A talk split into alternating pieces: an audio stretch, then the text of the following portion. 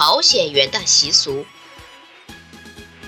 和我们中国一样，在新年也有贴窗花、桃符的习惯。朝鲜人在新年时，家家户户贴对联和年画，有的人家在门上贴上寿星或仙女的画像，祈求上天保佑，驱走鬼魅，赐己幸福。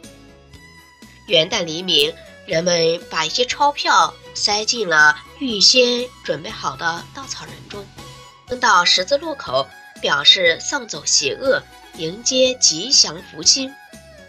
黄昏，人们又将全家人一年中脱落的头发烧掉，祝愿家人四季平安。